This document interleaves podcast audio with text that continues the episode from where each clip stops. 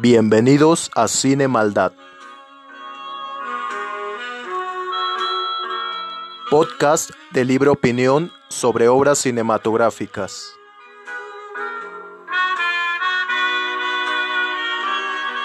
En esta ocasión comentaremos la película Saló o los 120 días de Sodoma, dirigida por Pier Paolo Pasolini y estrenada en Italia en 1975.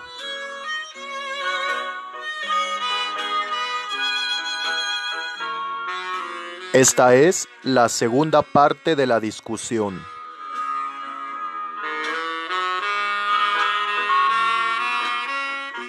Comenzamos.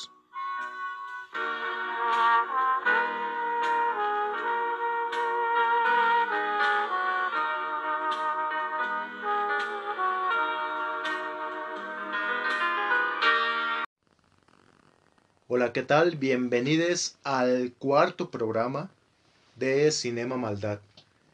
Ah, para los que nos están escuchando, pues este es un programa, es la segunda parte del programa sobre Saló o los 120 días de Sodoma. Así que si pues no han escuchado la primera parte, les recomendamos que antes de escuchar este segmento escuchen el primero. Porque hoy eh, pues terminaremos de comentar la película. Nos faltó de abordar los tres círculos, círculo de la manía, círculo de la mierda y círculo de la sangre. Pero antes de continuar, eh, Rodrigo, ah, por supuesto, antes de continuar, quiero presentarles al excelente invitado que es Rodrigo Nevares. ¿Cómo estás, Rodrigo? Hola, hola de nuevo. Muchas gracias por la invitación. Y Rodrigo, te decía si quieres comentar algo que haya quedado fuera de, del programa antes de continuar con eh, los acontecimientos de los tres círculos que, que eh, aparecen en la película. Sí, este, quería mencionar como un par de cositas, un par de acotaciones que quedaron un poquito al aire. Eh, te comentaba, ahorita que estábamos fuera del aire, que había una película, hay una película sobre la vida de Pasolini, bueno, varias, ha habido, hay mucha bibliografía y mucha filmografía acerca de la vida de Pasolini, pero una de las más recientes es una película donde sale este actor Willem Dafoe, que ha salido en películas, infinidad de películas, es un excelente, excelente actor. ¿El Duende Verde? El Duende Verde de Spider-Man, también salió en Anticristo de Sí. Lars von Trier. Y él ah, interpreta a Pasolini y pues la verdad lo hace de una manera espectacular. El parecido físico es, muy muy parecido guau. y ahí se aborda todo. Se toca la temática de Saló, pero un poco por encima. O sea, no. Si hay un par de cosas sobre la película. De hecho, la primera escena de la película, pues están en el. como en la sala de proyección, viendo el screen test de. de Saló. Y es que sí está marginada la película. O sea, hasta me atrevo a decir que incluso entre eh, como todo este mundo de la cine- cinematografía está como que un poco exiliada. Como que solo aparece así entre eh, círculos underground, ¿no? De, Oh, de personas que les gusta el gore. Por ejemplo, yo entré a los 120 días de Sodoma porque en la preparatoria estaba como que muy, era muy aficionado al cine gore.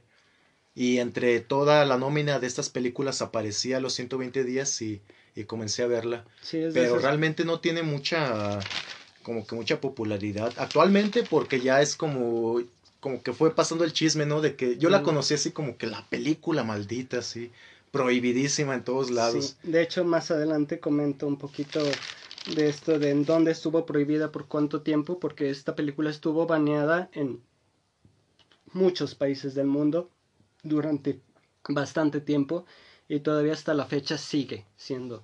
Y como te mencionaba el programa pasado, siempre aparece como en esos rankings de las películas más perturbadoras junto a otras como a Serbian Film. O sea, son películas clásicas que cuando te mencionan las películas más perturbadoras que han visto o que existen en la vida, en la historia del cine, siempre mencionan a Saló, porque causó un impacto muy, muy profundo. Pero debido a, a esto, que fue una película censurada y baneada, no, no fue muy conocida precisamente porque no tuvo mucha distribución. O sea, verla era un crimen, era ilegal, era prohibido. y hubo redadas policíacas en, en lugares donde se hicieron sus proyecciones y tal.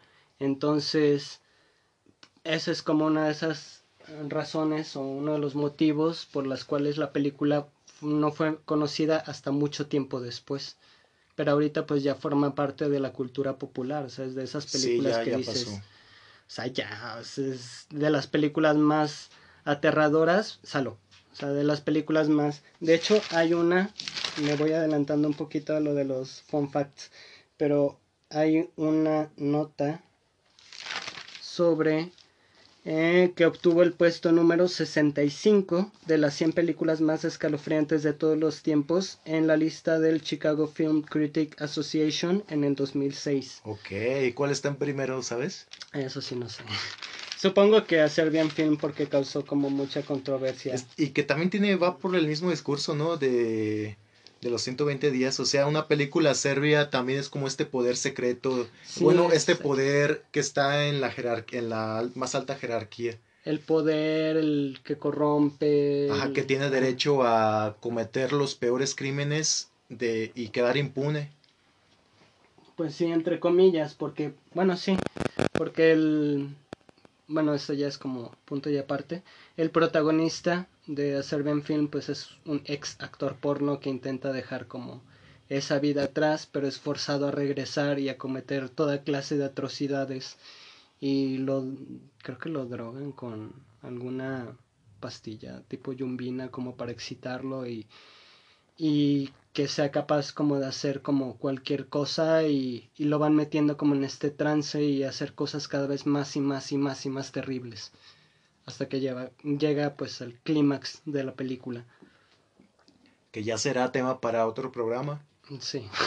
Regresemos ahora sí a los círculos, el círculo de la manía en la película de Pasolini, en el que si lo comparamos, porque bueno, en el libro serían básicamente cuatro, cuatro círculos, por ejemplo.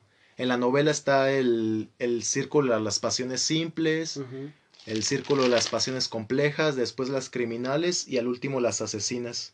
Sin embargo, Pasolini divide los círculos en tres, que es el primero el de las manías. Y la primera anécdota que se nos cuenta es de parte de la señora Bacari. esta, esta amor es la que es actriz. Digo, es la que es actriz y comediante. Sí. Ajá.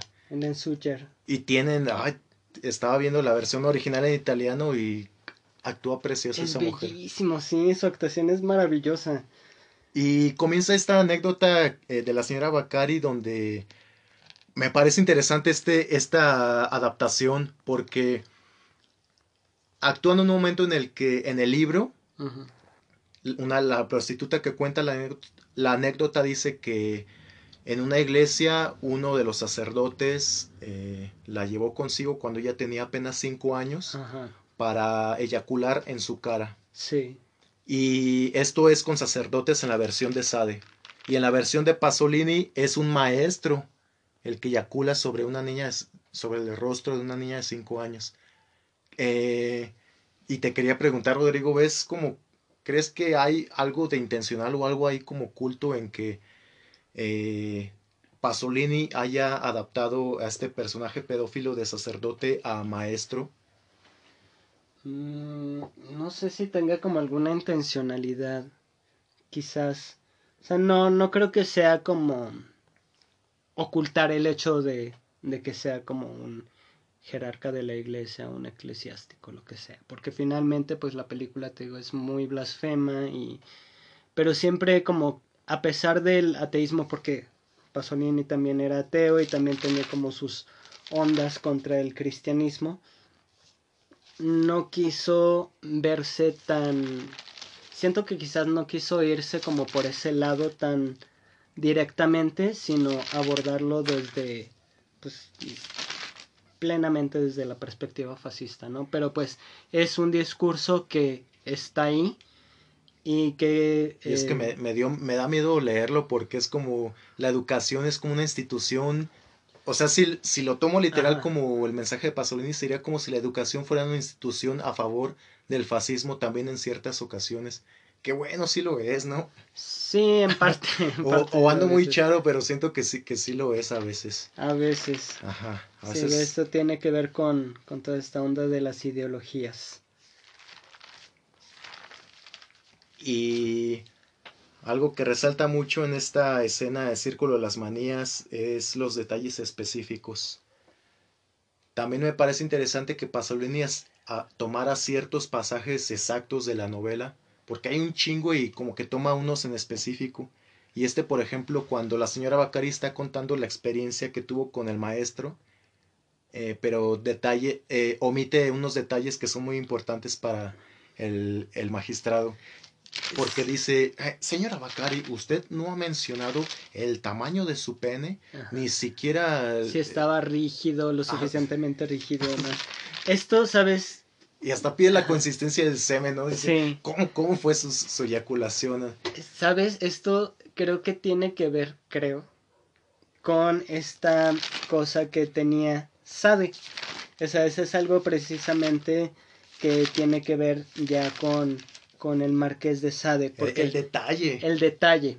Es que Sade estaba como estacionado o atrapado entre dos momentos específicos, momentos históricos muy importantes específicos eh, de corriente de pensamiento, que era la ilustración francesa, que en donde todo era razón y todo era explicable y todo era exhaustivo y todo era como a través del filtro de la razón no hay lugar para las pasiones.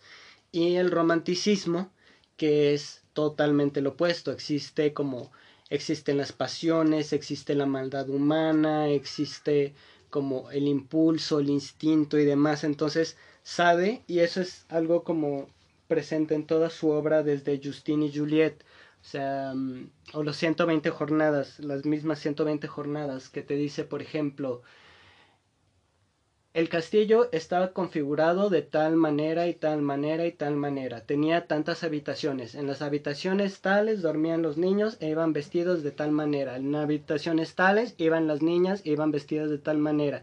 En el salón tal eran las orgías a tal hora y tantas veces al día, a tal hora, a tal hora y tantas veces al día y tal, tal, tal, ¿no?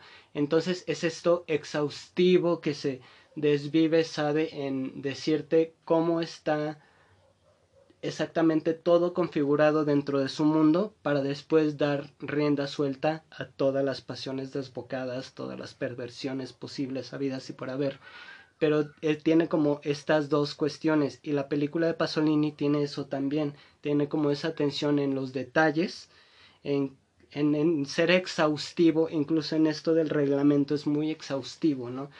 De tal hora a tal hora son las orgías, de tal hora a tal hora son las es la cena, de tal hora a tal hora son las narraciones. Y, entonces, como que te plantea toda esta serie de reglas primero y todo esto, pues sí, te pinta todo, todo esto. Incluso en las narraciones, pues en las mismas narraciones sexuales es muy vasto y es muy exhaustivo y es muy detallista, o sea, y explícito y, y casi casi te dice el tamaño del pene que tenía y, de qué color era la, la, vagina de la niña y de y o sea te, te, te da una serie de detalles y una serie de cosas que es como esta cuestión que es entre querer dar rienda suelta como a todo lo que tiene que decir acerca de todas las parafilias y de todos los fetiches y de todas las cosas este perversas que tiene eh, Sade y también como esta cuestión de, de, la metodicidad, de lo metódico, de lo técnico, de lo exhaustivo, o sea, si es... Y es, es eso también en la película, o sea, también te, se da como el tiempo y se da el momento de detallarte de tal hora a tal hora. Y tienen que ir vestidos así y asado. Y las narraciones van a ser así y así y asado. Y tantas narraciones por tantos días durante los 120 días. Tantas narraciones al día durante los 120 días que dure. Y son tantas narraciones y tal, tal, tal. Entonces es toda esta cuestión muy, pues sí, eso, exhaustiva, muy explícita. ¿Qué opinas de la retórica que usan los villanos para justificar sus fechorías? Híjole. Em, ¿Cómo?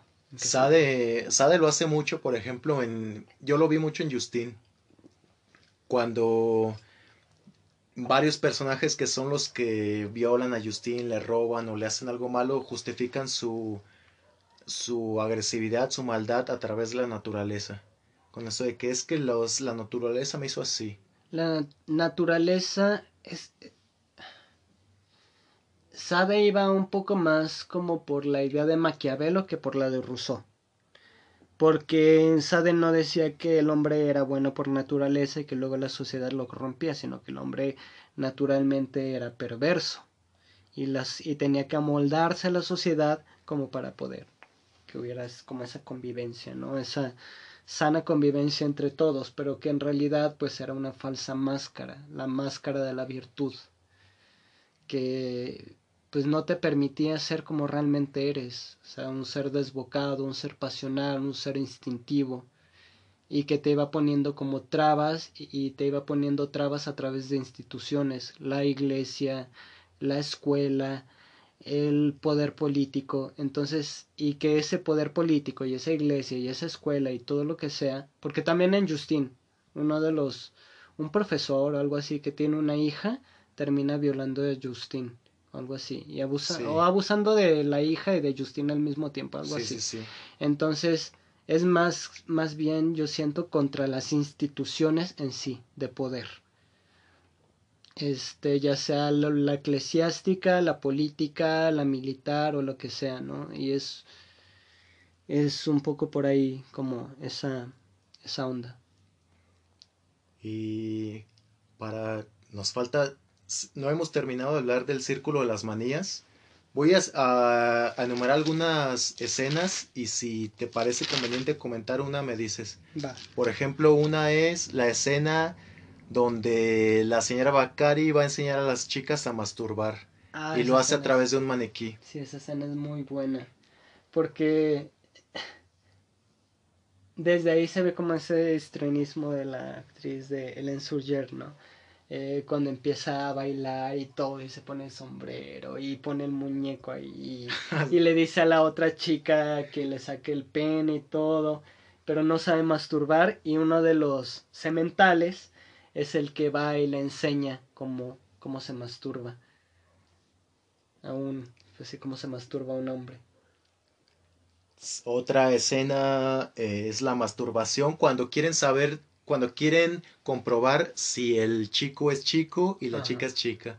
Entonces los llevan a un cuarto de los llevan a los a las dos personas según los cuales dudan su orientación sexual y a uno de los chicos lo hacen eyacular y a, la otra, a una de las niñas, pues tener un orgasmo. Que ahí es cuando los libertinos hablan sobre esta, con esta reflexión filosófica sobre la anarquía del poder, que dicen que nosotros los fascistas somos los únicos y verdaderos anarquistas y tal, tal, tal. Y es ahí es cuando se da la primer boda o el primer matrimonio. Se podría decir que es el desvirgamiento. Mm, no como tal, o sea, desvirgamiento sería como por penetración.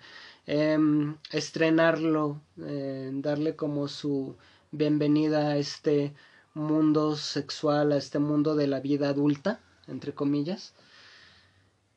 Y ya los hace como aptos para ser pareja entre ellos y casarse y hacen como una pequeña ceremonia, ah, parodia de ceremonia de bodas en donde el chico que ya es hombre y la chica que ya es mujer porque pudieron alcanzar como este orgasmo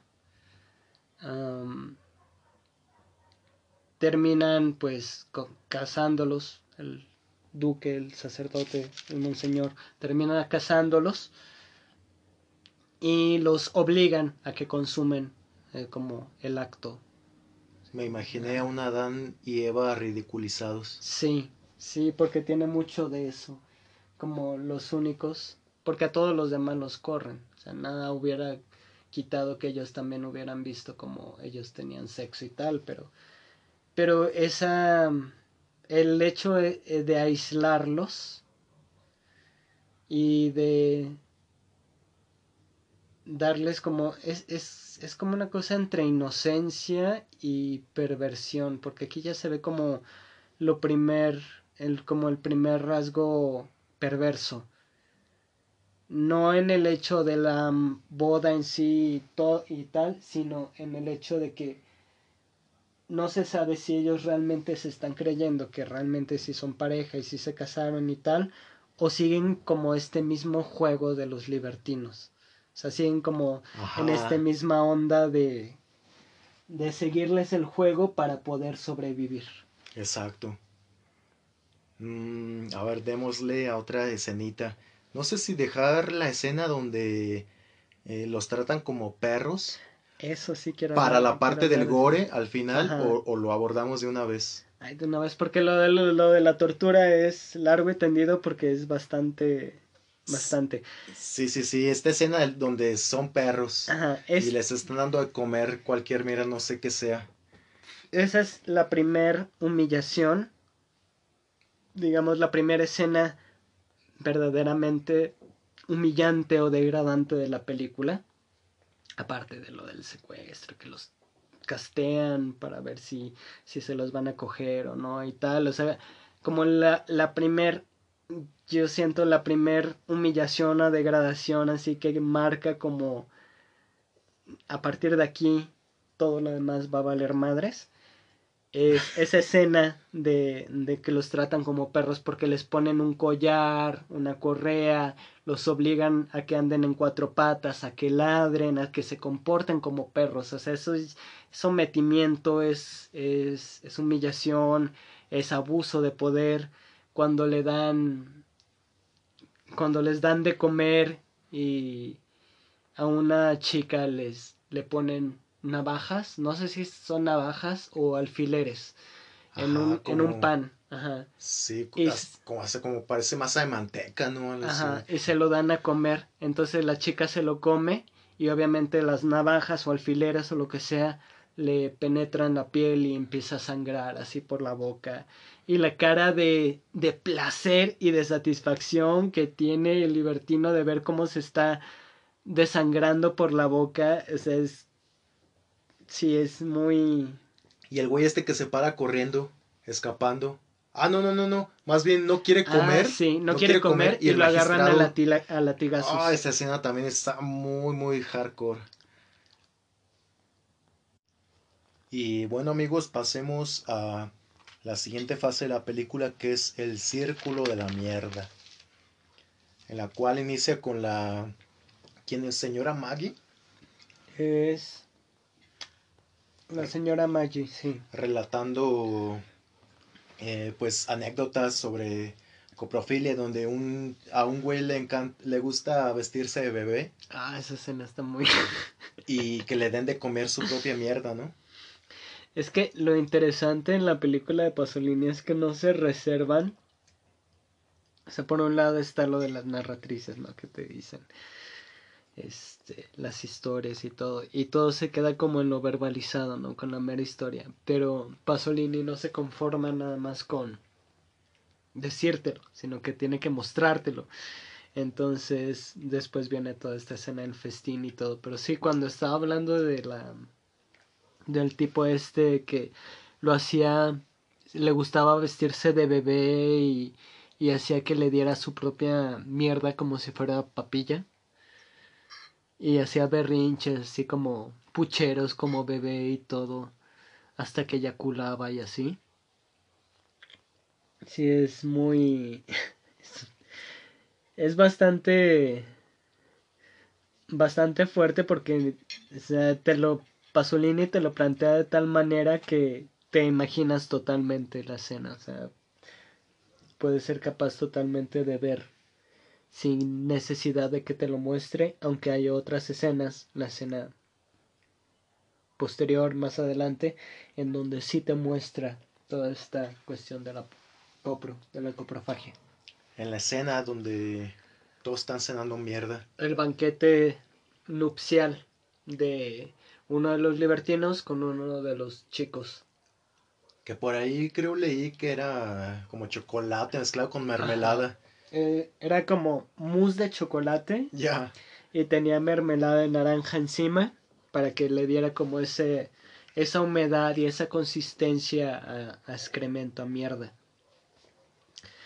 Em, Y es que, por ejemplo, en el libro Sade, eh, pues sí tienes que ser muy paciente para poder leer toda la información que te está dando con las palabras. sí, es muchísimo.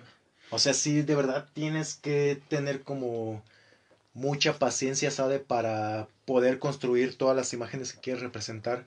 Sin embargo, aquí Pasolini no te exige tanto eso. Pasolini te lo muestra tal cual y es tan rápido, es como tan natural que también cuesta digerirlo. Y creo que es a partir de este momento de la película en la que muchos deciden si continuar o no. Sí. Yo una parte lo dudé, dije, ¿qué onda con, con esto? No, no me imaginé que iba a ser tan asqueroso. Sí, Entré pensando que era que iba a ser puro gore, pero es también como que mi primer encuentro con este tipo de arte que te muestra los, los fluidos corporales. Que, Ahora, Ajá. tampoco es como que sea John Waters y Pink, Pink Flamingos, ¿verdad? Porque ahí en, en Pink Flamingos, Divine, este actriz drag fabulosa, eh, que es como ícono de los setentas y de la de todas estas películas de estas películas como tipo Trash, Mondo y todo eso. Y Musa de John Waters. Este ahí en Pink Flamingos Divine por probar que es la persona más repugnante del mundo come una mierda de perro de verdad. O sea recién hechecita así del perro ella se acerca y lo agarra y se lo mete a la boca y todavía como que lo saborea y se lo pasa entre los dientes y todo así enfrente en primer plano frente a la cámara, ¿no? Tampoco es tan así salo porque bueno, ya teniendo en cuenta que se trata de mousse de chocolate o algo así de chocolate y que Sí, tiene mermelada, pierde un poquito como esa intensidad de dices, ok, bueno, no es real. como pero- ese mito, ¿no? También. Ajá. Ah, ya. Wow. Pues ah, saborear croquetas, ¿no? Sería como Pues sí. perro. Ojalá que fuera así pura croqueta de esa nutritiva. no, Así yo también la comía. no pedigrí así. Ajá. Y no sé si tienes algún dato sobre que todas las escenas que filmaron es en un lugar sin techo donde hacía un chingo de frío. Ah, eso sí no lo sabía, fíjate. Ajá. Eso sí no. No, no No tengo la fuente, enterado. pero también había leído como que en la película no se ve el techo precisamente por eso, porque son ruinas que la misma producción adaptó y por eso a veces se les ve a, a los actores sufriendo, o sea, están desnudos bajo eh, pues las inclemencias del tiempo. Sí, eso no lo. No, no lo sabía. Y el círculo de la mierda termina con la cadena de traiciones. Hay Ah, algo ah, que me ah. gustaría notar un poquito antes de eso es lo del concurso de culos. Este, que todos los libertinos llegan a la conclusión de eh, pues de hacer un concurso, de hacer como un pequeño experimento, un juego en el que ponen a todos los chicos y todas las chicas eh, en posición supina, con el culo al aire y con las cabezas cubiertas a ver quién tiene el mejor culo. Y ellos empiezan a, a deliberar así de, ah, no, pues este tiene una forma más redondita, o este tiene el ano más bonito, o este tiene las piernas así y así asado, ¿no? Pero ahí el, como que el twist del juego, o como el giro del juego, es que al ganador del concurso, o sea, el que tenga el culo más hermoso, ya sea hombre o mujer, este niño o niña, lo van a matar. Entonces, Gana un güey. ajá, gana uno de los de los chicos. Espera, eso lo tengo anotado. Ajá, un chico que se llama Franchino. Lo encañonan. Ajá. Le apuntan con una pistola y parece que lo van a matar, pero de repente, o sea, ya tiene el cañón aquí en la sien y el niño está llorando, o sea, es un primer plano y es muy angustiante porque se ve la cara del chico todo aterrorizado y llorando y con el cañón de la pistola en la sien y van a disparar el gatillo y de repente crack Solo se escucha el clic. Ajá, nada más se escucha el clic. Y el libertino, que es, aparte, este libertino tenía, creo que es el monseñor. El obispo. Ajá, el obispo, el que tiene como algo con ese chico en particular, porque siempre lo ve y le sonríe, y el otro, el otro chico también como que le, le tira la onda, o sea, como que le corresponde. Entonces, si es el mismo, creo que no me acuerdo si es el mismo chico. Mm, creo, creo que es otro. Ok, sí, creo que es otro, el que le, sí le corresponde. Bueno, pero es uno de los chicos al que el obispo le, le gusta, ¿no? Entonces... Y lo que le dice. Y sí se ve todavía como que duda antes de decir dispara. Y ya cuando lo encañonan y, y hace clic y se ve como esa cara de alivio del chico de... Me van a matar. No, o sea, sí. Oh, de que se salvó. de que se salvó, o sea, sí me van a matar y después se escucha el clic y no el oh, dispara. Sí, sí, es verdad. Y dice así como que, ah, respira. Sí, no respiro. Y todavía, encima de eso, le dice el libertino este, le dice, imbécil, ¿cómo pudiste pensar que te mataríamos? ¿No sabes que nosotros queremos matarte mil veces hasta el límite de la eternidad? Si la eternidad pudiera tener un límite. o sea, esa escena es maravillosa porque no, o sea, la crueldad no se termina con el hecho de que lo iban a matar y no lo mataron, sino que lo quieren matar mil veces. O sea, lo quieren torturar hasta la eternidad y sacarle todo el jugo posible a, su sufrimiento. y es uno, es uno de los constantes de los villanos de Sade, que siempre buscan la repetición. Por eso hay un diálogo en el que dice, eh, ¿cuál, ¿cuál es el acto eh, por excelencia de la repetición, algo así, pero uno, y está entre el sodomita o el asesino, o el verdugo. Y dice el, el sodomita porque puede repetirlo mil veces. Es el mejor acto y eh, no sé quién le responde, pero el verdugo también podría repetirlo mil veces. Sí.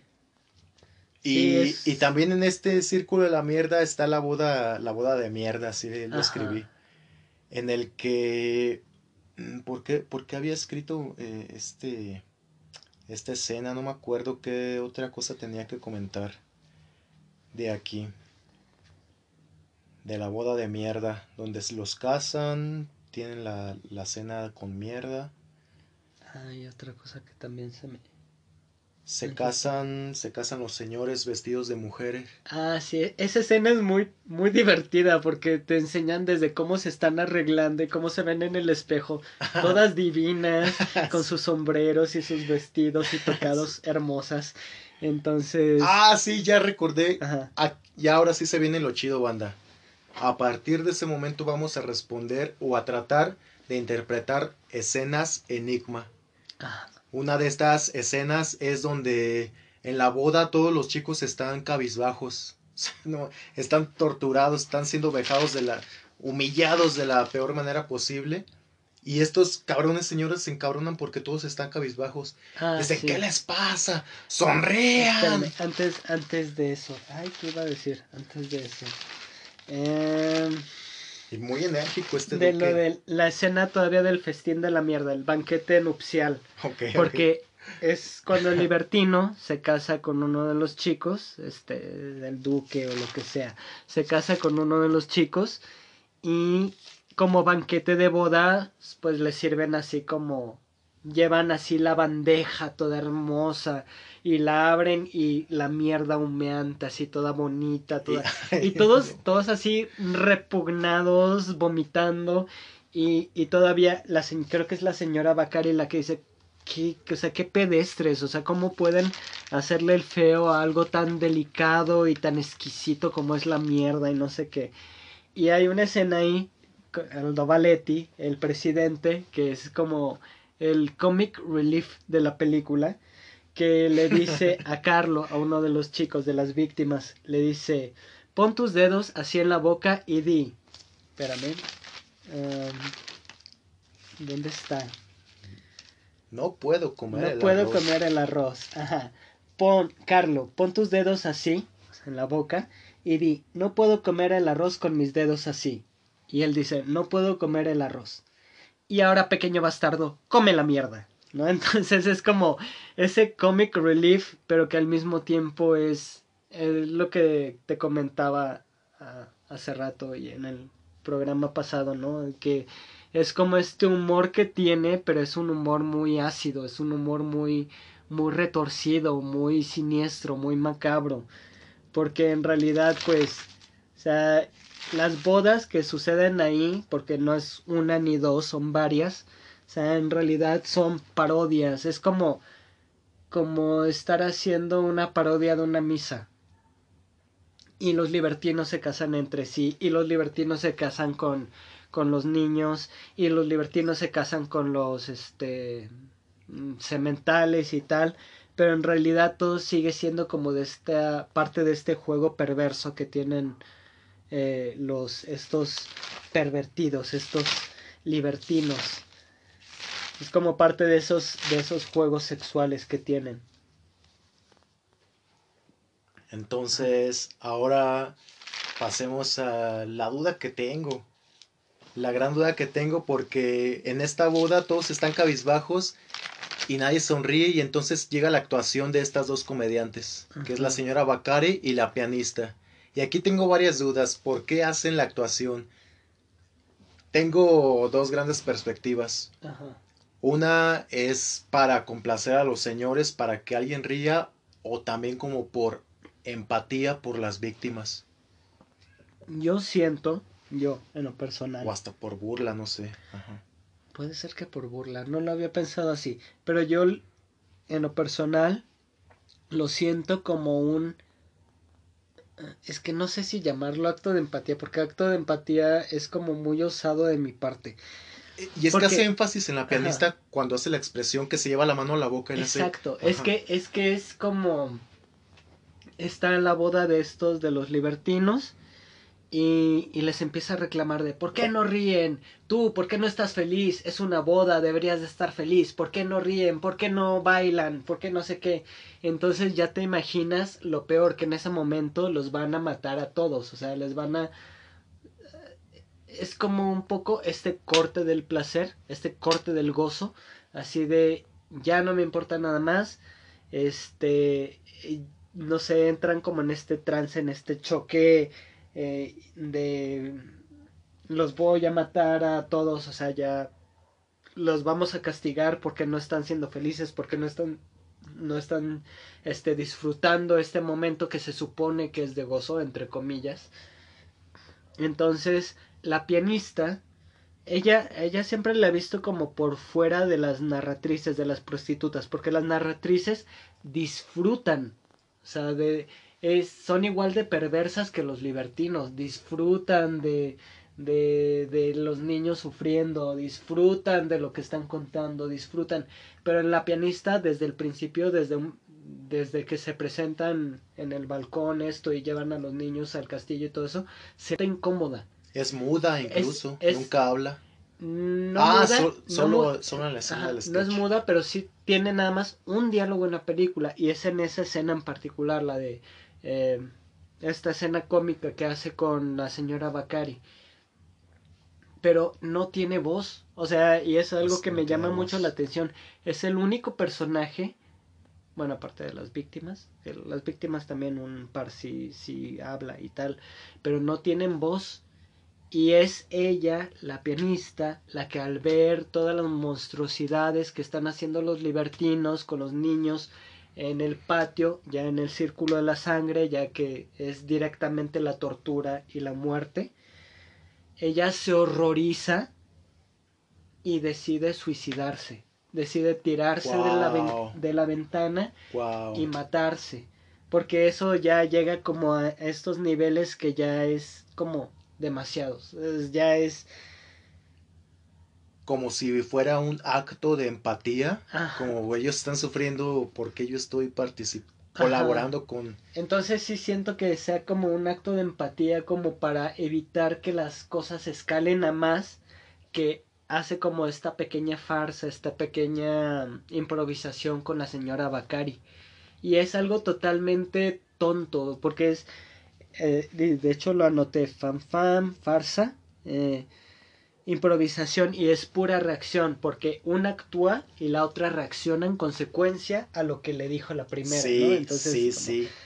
rompe con lo, lo, lo, lo dramático, lúgubre, lúgubre y solemne, porque hasta ese momento la pianista, bueno, estaba en ese momento no como pianista, sino como con una especie de acordeón, y todo es muy solemne, y todo es muy lúgubre, y todo es muy oscuro. sí. Entonces, cuando los libertinos empiezan a exaltarse y decir, ¿por qué no ríen? ¿Por qué no este? ¿Por qué no lo otro?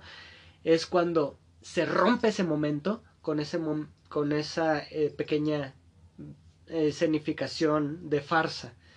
Y inmediatamente después vuelven a la misma posición, al mismo mood en el que estaban, en misma emoción. O sea, vuelven a esa solemnidad, a ese ambiente lúgubre. Con el, con el grito de la pianista. Ajá. Que incluso la señora Bacari se saca de onda. y Sí, dice, que le "¿E- dice, ¿estás ¿estás, bien?". actuando Ajá, o sí. lo estás haciendo de verdad? Yo siento en lo personal que lo está haciendo de verdad. O sea, que ella realmente está sufriendo por el destino de estos niños, según wow. yo, según yo. Sí, sí, sí, Ajá. estoy de acuerdo, estoy de acuerdo. Y creo Porque- que la escena del suicidio lo confirma. Porque saca totalmente a, a Bakari del personaje en el que estaba, del señor Monsieur Royal y Monsieur Yuyu, que empiezan a decir que la renta, que no sé qué, y que por qué no pagaste mi renta, Monsieur Yuyu, pues es que tú debes de trabajar, pero es que no sé qué, y bla, bla, bla, y de repente de la nada grita. Entonces ese, ese momento te rompe totalmente, es que pedo, o sea, porque se pone a gritar y la señora Bakari le dice, ¿estás bien? O sea, ¿estás actuando o lo estás haciendo de verdad? Entonces, te da a entender como que es parte de la actuación, entre comillas, pero algo hay de eso, o sea, de, de que, el- pues sí, la pianista realmente sí se siente mal por, por todo lo que está sucediendo y eso es como lo que la orilla al suicidio. Sí. Y es que aparte esta rutina es una rutina que sí hacen ellas como comediantes. Mm, Y la hacen de sé. principio a fin. Y de principio a fin tiene lógica. En la película pues se interrumpe por el grito. Y después, ¿te parece adecuado pasar directamente con el círculo de la sangre? Sí. Ah, bueno, lo de la cadena de traiciones, que ya hablamos de eso. Eh, la gente que rompe el reglamento y el chico que hace el saludo nazi. Sí, entonces ya lo hablamos. el momento lésbico y, y la empleada. No sé si quieras como acotar algo más de lo de la... Pues, por ejemplo, esta onda que, o sea, entre ellos la homosexualidad es libre.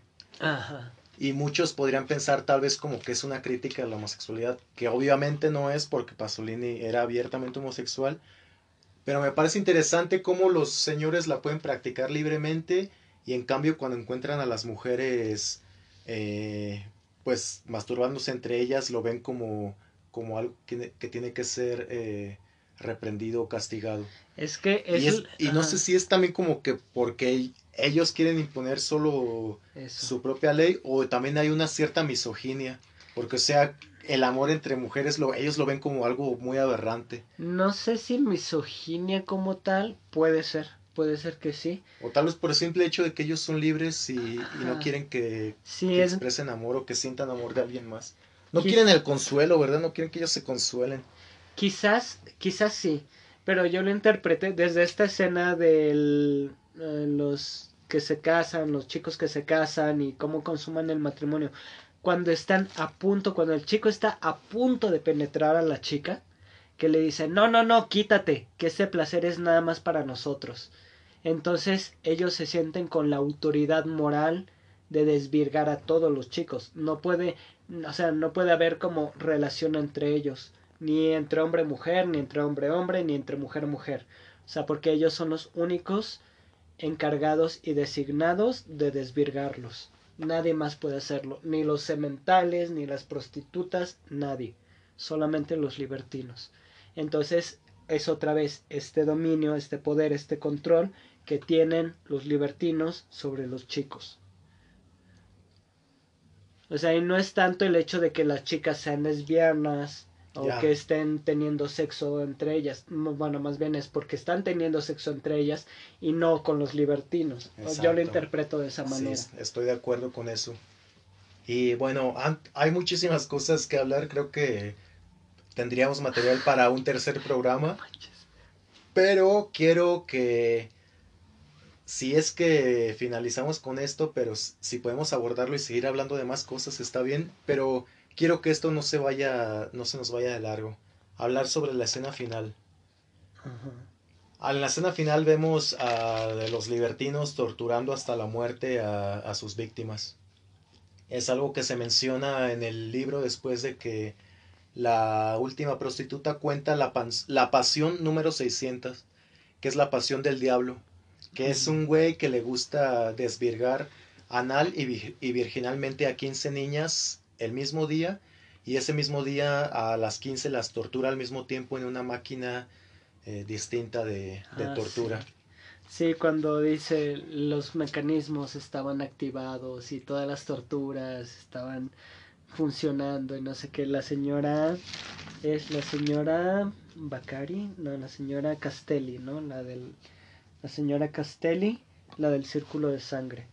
Y la que más disfruta contar las cosas cuando ríe contando, y a otra le meten un ratón en la vagina y se la cosen. Que eso, eso también es de la filosofía en el tocador, que es una de las castigos que la protagonista, ay no me acuerdo el nombre de la protagonista, la chica que es instruida por los libertinos, como venganza a su madre, creo que le mete en ratas vivas en la vagina y se la cose para que se la coman desde dentro. Wow, wow, wow, wow. Sí, esta está, eh, pues como sabemos, la novela de Sade no, no está terminada al 100%, solo es un borrador. Y en una de ellas está esta opción como, como una de las posibles que podía entrar a la nómina de pasiones asesinas. Y pues vemos a los a esto, a esta escena final se me hace muy perturbadora. Sobre todo cuando el presidente toma como que muy este, toma los, los binoculares, muy ávido, y hasta les da vuelta, o sea, los ve de todas las maneras posibles. Y, y, termina con la escena final que hasta el momento, eh, lo, lo, admito y lo, lo confieso, no, no he sugerido alguna interpretación, pero siento que tiene un peso importante. Y no sé si podemos hablar de esa escena final donde los chicos eh, bailan. Sí, ahorita. Y uno pregunta por la novia del otro, ¿cómo se llama? Ahorita vamos Margarita. A eso. ahorita vamos a eso. Perfecto. De la escena de tortura, el círculo de la sangre. Ya bien entrados en todo este asunto, está la señora Castelli relatando este, sobre estos aparatos de tortura, sobre estas diferentes torturas que somete como a sus víctimas y mientras tanto tiene a un grupo de chicos en una tinaja de madera sumergidos hasta el cuello con mierda. Y ya después de eso creo que es cuando sigue la escena propiamente de la tortura esa escena de la tortura me, me llamó mucho la atención por la... Eh, no lo subjetivo, sino lo objetivo y la distancia. Porque todo es visto a través de un de unos este binoculares, de unos miralejos por los libertinos. O sea, no, hay unos que están ahí en escena haciendo las cosas, torturando a los chicos, pero siempre hay uno que está desde lejos viendo el espectáculo. Como un dios regodeándose, regodeándose en el espectáculo, pero siempre como ajeno o totalmente, este, no sé cómo decirlo. Eh, sí, poner esa distancia entre el espectador y lo que está pasando y el horror que está pasando. Pero a la vez también hay primeros planos y primerísimos planos de cosas que están pasando que te meten así en la crudeza de las escenas, como si estuvieras ahí a un lado de los libertinos, viéndolo todo, viendo cómo torturan a cada uno de esos chicos. Y ahí hay absolutamente de todo, hay quemaduras de pene, quemaduras de tetas, cortar lenguas, violación, ahorcamiento. Hay una chica a la que la ahorcan en una pues en una horca de esas tradicionales con la Y que- soga y tal. Y que al final también nosotros Ajá. somos espectadores y estamos viendo desde la comunidad, desde la comunidad de nuestro asiento. como cada ¿no? como un libertino que está viendo así de la distancia este la chica ah hay escenas ese es como otro fun fact que igual iba a mencionar un poquito más adelante Eh, escenas que no se grabaron que me parecen mencionadas aparecen mencionadas algunas ok es ahí va es que a Pierpaolo Pasolini sí grabó todas las escenas que menciona incluso de las muertes que no son este físicamente eh, mencionadas en la película. Ahorita voy con el body count. Son 8, son en total 23 muertes, aunque para mi vista, a mi punto de vista parecen más. 8 que son en pantalla, nada más 8, pero a mí me parece como si fueran muchísimas más. 14 que nada más menciona y uno que supuestamente lo mata. Ok. Ajá. Entonces, de esas escenas, de los mencionados, hay unas que sí, supuestamente sí se grabaron las escenas de cómo los torturaban. Pero ese reel se lo robaron a Pasolini y lo extorsionaron. Eso también viene en la película de, de William Dafoe. Lo extorsionaron con esas eh, cortes que nunca se proyectaron. De, de Saló porque eran demasiado, o sea, si de por sí la película es demasiado fuerte y demasiado intensa, con esas escenas todavía más y lo estaban chantajeando con con cosas con la policía y tal por pornografía y por este abuso infantil y tal tal tal, ¿no?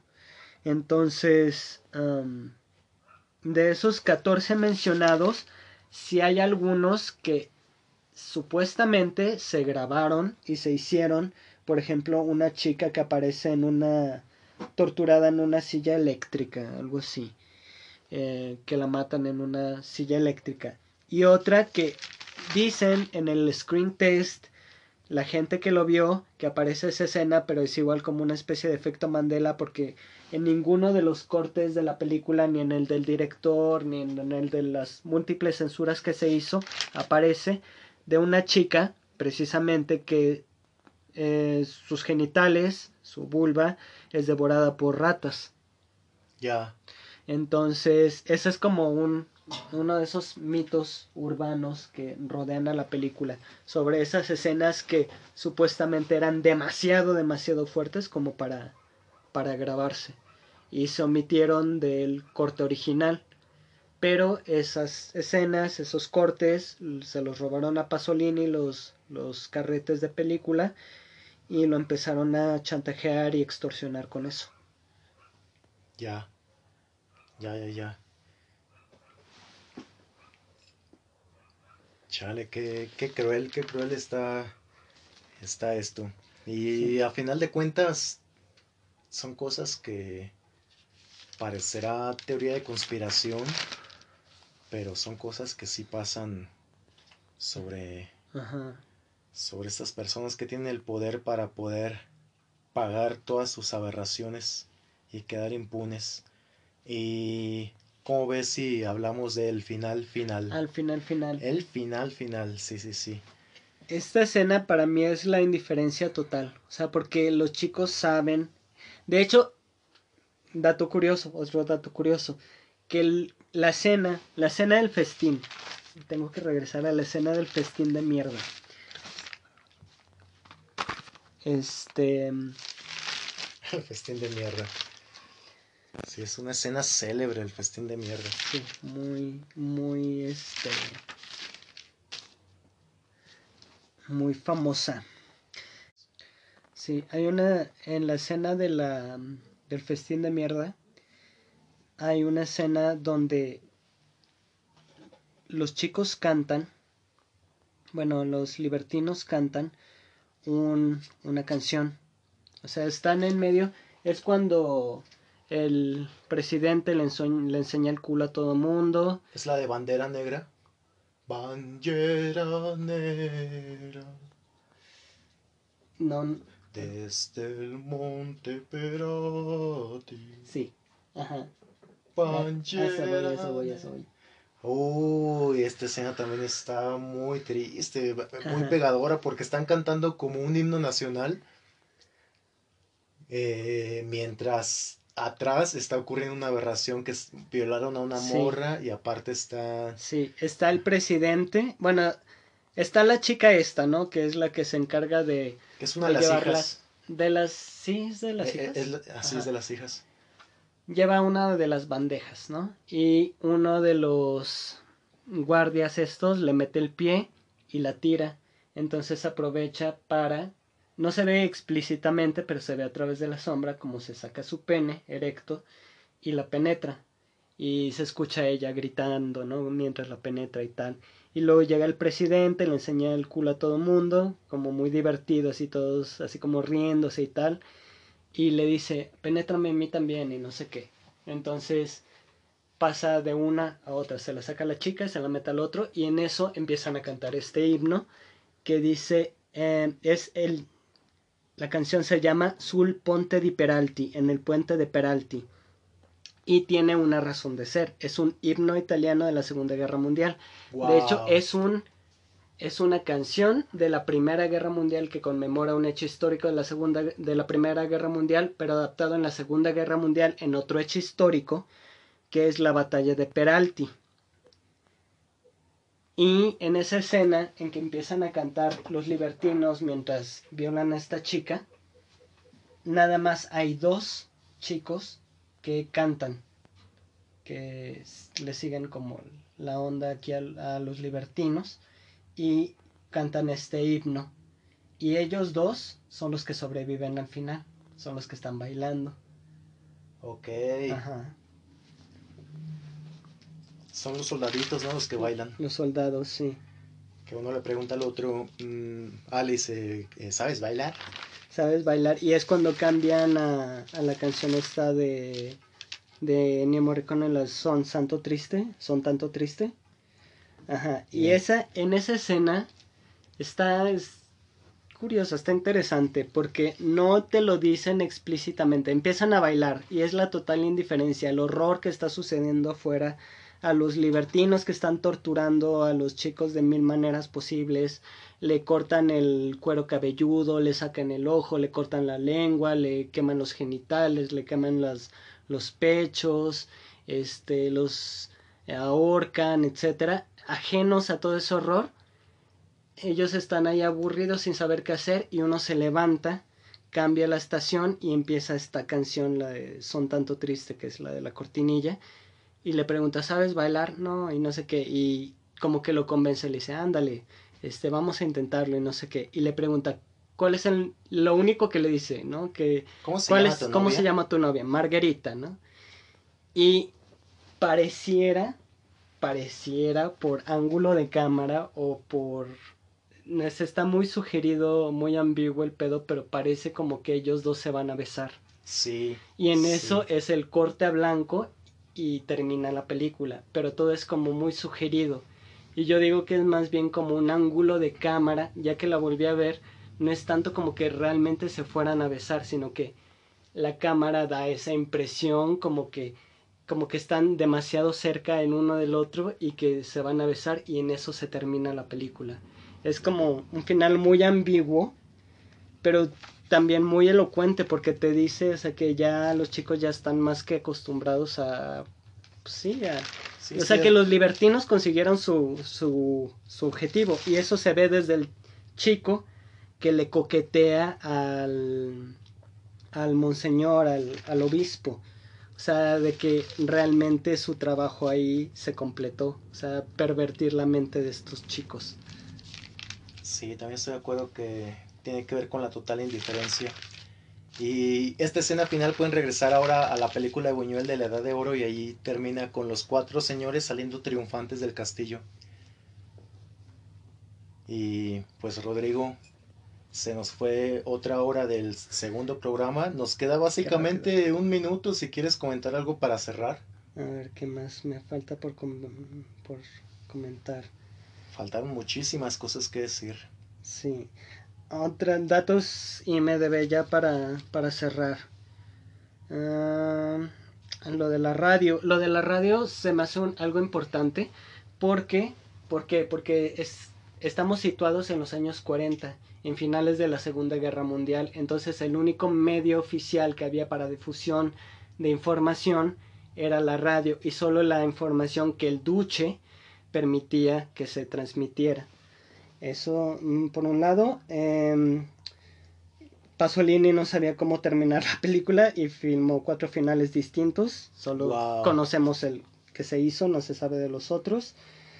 Eh, cuando se estrenó la película en Alemania Occidental en el 76, fue automáticamente baneada y decomisada como material obsceno, pornografía, pornografía y que incitaba a la violencia.